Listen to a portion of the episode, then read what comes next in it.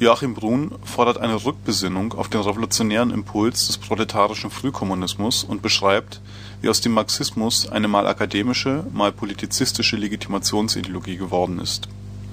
Er illustriert diese Entwicklung anhand des Opportunismus der stalinistischen Führung in der Sowjetunion in den 30er und 40er Jahren und zieht davon ausgehend Parallelen zur aktuellen Diskussion linker deutscher Intellektueller über Krieg und Frieden, über Vernunft und Barbarei wenn man nicht weiß, womit anfangen, fängt man eben mit Lenin an und mit Lenins äh, einzig lesenswerten, also heute noch lesenswerten Aufsatz mit dem Titel äh, Die drei Quellen des Marxismus. Lenin bestimmt in diesem Aufsatz von 1906 die drei Quellen des Marxismus, eben wie bekannt als das Erbe aus der Hegelschen Rechtsphilosophie, die Kritik der englischen und französischen Nationalökonomie und als drittes äh, den französischen, aber auch dann auch britischen äh, revolutionären frühen Urkommunismus. Jetzt ist es, ohne in eine große Diskussion einzusteigen, wie die Intellektuellen nach 68 den Marxismus, kaum dass, sie, kaum dass sie ihn entdeckt haben, schon wieder ruiniert haben, bestimmt ein ganz zentraler Grund, dass in all den intellektuellen Diskussionen über Marx und den Marxismus immer nur von zwei Quellen des Marxismus die Rede gewesen ist, nämlich von der deutschen idealistischen Philosophie und von der englischen bürgerlichen Nationalökonomie. Man hat sozusagen den ganzen Ur- und Frühkommunismus einfach aus der Konstitution des revolutionären Materialismus verdrängt. Man hat es getan, um aus dem Marxismus von Anfang an eine Ideologie der Intellektuellen zu machen, eine Theorie der Politik der Intellektuellen. Warum wurde diese dritte Quelle, der revolutionäre Urkommunismus und Frühkommunismus, verdrängt und durchgestrichen? Er wurde deswegen verdrängt und durchgestrichen, weil dieser Frühkommunismus ausgeht von einer Evidenz revolutionärer Vernunft. Der Satz, worin sich nach Marx der Kommunismus begrifflich und praktisch zusammenfasst, jeder nach seinen Fähigkeiten, jedem nach seinen Bedürfnissen, ein Satz, der ein System der freien Synthesis ohne Zwang möglich macht. Dieser Satz ist nicht entstanden aus einer kritischen Rezeption der deutschen idealistischen Philosophie und er ist auch nicht entstanden aus einer Kritik der bürgerlichen Nationalökonomie englischer oder französischer Prägung. Er ist entstanden aus dem proletarischen Naturrecht der Handwerker, der reisenden Schneider, der reisenden Schneider, wie der Wilhelm Weitling einer war, der 1842 sein Buch schreibt, Garantien der Harmonie und Freiheit, wo die Evidenz des revolutionären Naturrechts, die Evidenz dessen, dass alle Menschen gleich sind, aber in dieser Gleichheit erst äh, das Recht der vollen Verschiedenheit haben, formuliert wird. Es sind diese revolutionären urkommunistischen Handwerker, die den intellektuellen Marx damit beauftragen, das kommunistische Manifest zu schreiben und die ihm diesen Auftrag zu entziehen drohen in dem Augenblick, wo Marx, wir haben ja gehört, er war ein versoffener Nachtarbeiter, wo Marx äh, mit diesem Auftrag äh, nicht äh, rechtzeitig zurande kam. Wenn man jetzt mal äh, als ein Kriterium nimmt der Marx-Rezeption nach 68, was aus diesen revolutionären Frühkommunisten geworden ist, dann wird man feststellen, dass in 95 Prozent der deutschen intellektuellen Literatur aus SD, nach den SCS-Zeiten diese dritte Quelle des revolutionären Materialismus nicht vorkommt, durchgestrichen ist und dass diese Literatur äh, von Elmar Altvater angefangen samt und sonders auf den Müll der deutschen Ideologie gehört. Der Zusammenhang dieser These oder dieser kurzen Ausführung, die man auch weiter nachher in der Diskussion begründen könnte, mit dem Thema des 11. September liegt sozusagen auf der Hand. Denn wenn die Evidenz des proletarischen Naturrechts, wenn die Evidenz der kommunistischen Maxime, jeder nach seinen Fähigkeiten, jeder nach seinen Bedürfnissen, die erst einen kategorischen Imperativ begründet, wonach alle Verhältnisse umzuwerfen sind, die und so weiter. Wenn man das streicht, dann macht man aus dem Marxismus eine, eine Theorie der Intellektuellen und eine Ideologie der Politiker. Diese Intellektuellen und diese Politiker waren es, die die verschiedenen Versuche einer internationalen Bewegung des Proletariats sowohl in einem ins Leben gerufen haben, wie zum anderen sabotiert und zerstört haben. Die Internationalen sind allesamt Opfer geworden einer politisierenden Klasse von Intellektuellen, die sich als Gegenelite zur herrschenden Macht aufgespielt und dargestellt hat.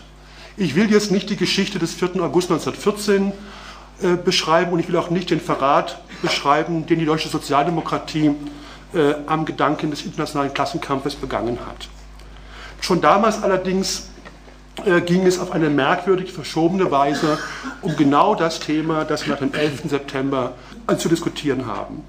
Die deutsche Sozialdemokratie begründete ihre Kriegsbereitschaft und begründete ihre Vaterlandsverteidigung und begründete ihren Burgfrieden damit, dass die Zivilisation des Deutschen Kaiserreiches gegen die aus Russland herbeirückenden asiatisch-barbarischen Horden zu verteidigen sei. Man führe nichts anderes mit dem Ersten Weltkrieg als einen Verteidigungskrieg gegen die asiatische äh, Despotie.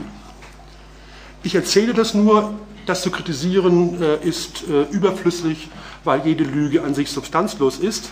Aber dieses Thema von Verteidigung der Zivilisation gegen die Barbarei kehrt eben in allen linken und kommunistischen Kriegsdiskursen wieder und kehrt dann vor allen Dingen, Entschuldigung, ich, ich, ich will mich für das Wort äh, Diskurs entschuldigen.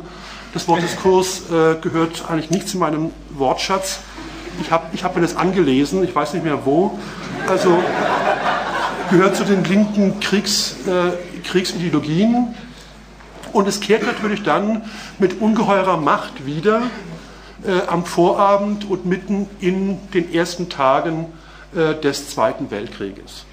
Und dieser Zweite Weltkrieg, das möchte ich nun mit ein, zwei Zitaten aus der Zeit kurz äh, belegen, ne, zeigt, dass eine kommunistische Bewegung, die auf die Evidenz der sittlichen Vernunft äh, pfeift, die eine, ein Opfer und eine Beute ist von politischen Manövern, von Opportunisten, von Pragmatismus, dass diese politische Bewegung unfähig ist, die Kriegsfrage anders darzustellen und anders zu diskutieren, als es die überwiegende Mehrheit nicht nur der deutschen Öffentlichkeit, sondern auch ihrer scheinbaren Opposition am 11. September äh, getan hat. Die Geschichte, die ich kurz erzählen möchte, ist die Geschichte zwischen 1939 und 1941.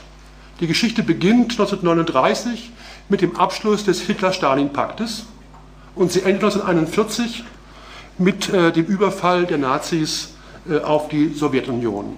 Der äußere Rahmen der kleinen Geschichte, die ich erzählen möchte, äh, spielt eben äh, zwischen dem Hitler-Stalin-Pakt 1939, am 1. August glaube ich, und äh, dem Überfall äh, der Nazis auf die Sowjetunion.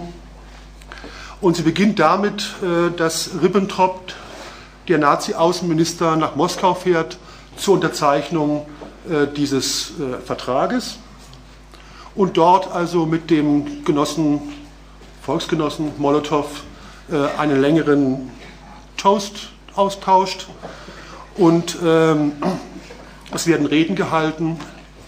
Und einige dieser Reden von Molotow werden dann von der deutschen Luftwaffe in französischer Übersetzung über den Linien der französischen Armee in Elsass-Lothringen in den Vogesen abgeworfen, um die Kampfmoral der französischen Soldaten, um ihren Verteidigungswillen, um ihre Bereitschaft der Nazi-Armee zu widerstehen, zu unterwandern. Das nennt man dann revolutionären Defetismus. Und ich möchte aus einer äh, dieser Flugzettel, die sehr zahlreich sind, die Nazis haben das tatsächlich über ein Jahr lang systematisch gemacht, möchte ich vielleicht mal eine Passage vorlesen. Und vielleicht wird euch das eine oder andere, was dessen, was hier gesagt wird, bekannt vorkommen aus Publikationen, sei es der IG Metall, sei es der IG Metall oder von Wildcat. Ist ja auch egal im Einzelnen. Es heißt hier zum Beispiel in einem von diesen Flugblättern äh, aus der Rede Molotows, wenn man von den europäischen Großmächten spricht, so befindet sich Deutschland heute in der Lage eines Staates, der die schnellste Beendigung des Krieges und den Frieden anstrebt. England und Frankreich aber, die gestern noch gegen die Aggression stritten, sind für die Fortsetzung des Krieges und gegen den Abschluss eines Friedens. In der letzten Zeit bemühen sich die regierenden Kreise Englands und Frankreichs, sich als Kämpfer für die demokratischen Rechte der Völker gegen den Hitlerismus auszugeben.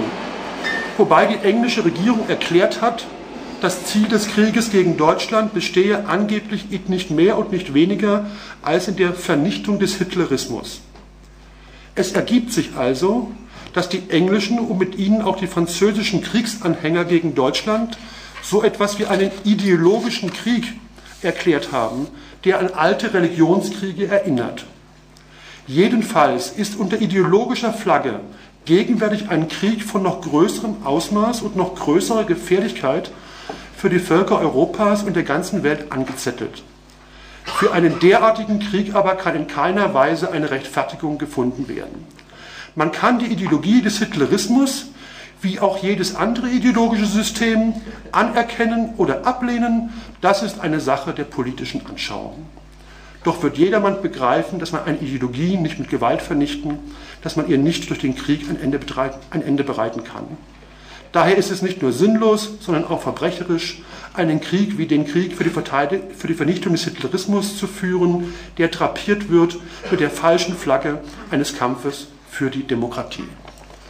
Man könnte jetzt noch endlos äh, weiter vorlesen. Es wird auch immer schlimmer, dass eben der imperialistische Charakter dieses Krieges klar vor Augen steht und dass also die äh, Verteidigung der bürgerlichen Demokratie gegen den Nazifaschismus sowieso äh, sinnlos sei. In dieser Diskussion wird nebenbei auch von Molotow behauptet, dass Deutschland als eine proletarische Nation, die zu spät gekommen ist, sich zu Recht gegen das plutokratische Weltsystem des British Empire auflehnt. Das sind alles genau die Diskussionen, die, wenn auch bei anderen Anlässen, in der Gegenwart weitergeführt werden. Zwei Jahre später, nach dem Überfall der Nazis auf die Sowjetunion, ändert natürlich der Krieg plötzlich seinen Charakter. Und er wird ein antifaschistischer Bündniskrieg, den die Sowjetunion gemeinsam mit den bürgerlichen Demokratien gegen den Hitlerfaschismus führt. Und zwei Jahre nach Beginn dieses Krieges erklären die Stalinisten in Moskau die kommunistische Internationale für aufgelöst. Das ist der Zusammenhang zwischen Verlust jedes Kriteriums für die unmittelbare Evidenz des kategorischen Imperativs einerseits, für die Transformation eines revolutionären Materialismus in eine Ideologie der Intellektuellen und in eine Ermächtigung für Politiker, die als Politiker an der Spitze einer kommunistischen Weltbewegung den Charakter von Kriegen definieren, gerade so, wie es ihnen passt, und damit auch die, die, die Differenz von Kultur und Barbarei, von bürgerlicher Gesellschaft und negativer Aufhebung dieser Gesellschaft äh, durchstreichen. Also bei, auf die Frage, und dann komme ich zum Schluss, auf die Frage, was hat sich mit dem 11. September äh, geändert und was nicht. Es hat sich äh, eigentlich äh, nichts geändert, was nicht seit der Zerstörung der ersten Internationale durch die Politiker äh, der Fall gewesen wäre. Es hat sich äh, nichts geändert, außer vielleicht der immer größer werdenden äh, Bereitschaft, ähm, sich um, um die Einsicht in die Gebote des kategorischen Imperativs und damit um das Mitleiden mit den Opfern zu betrügen. Und wenn wir diesen Zeitkern der Wahrheit uns im Kommunismus annähern wollen, dann heißt das auch, äh, einen historischen Rückgriff zu machen auf diese dritte Quelle des revolutionären Materialismus und aus diesem historischen Rückgriff den Nerv der Kritik als eben, wie schon verschiedentlich und hoffentlich nicht so oft gesagt, als den kategorischen Imperativ äh, uns zurückzuerobern.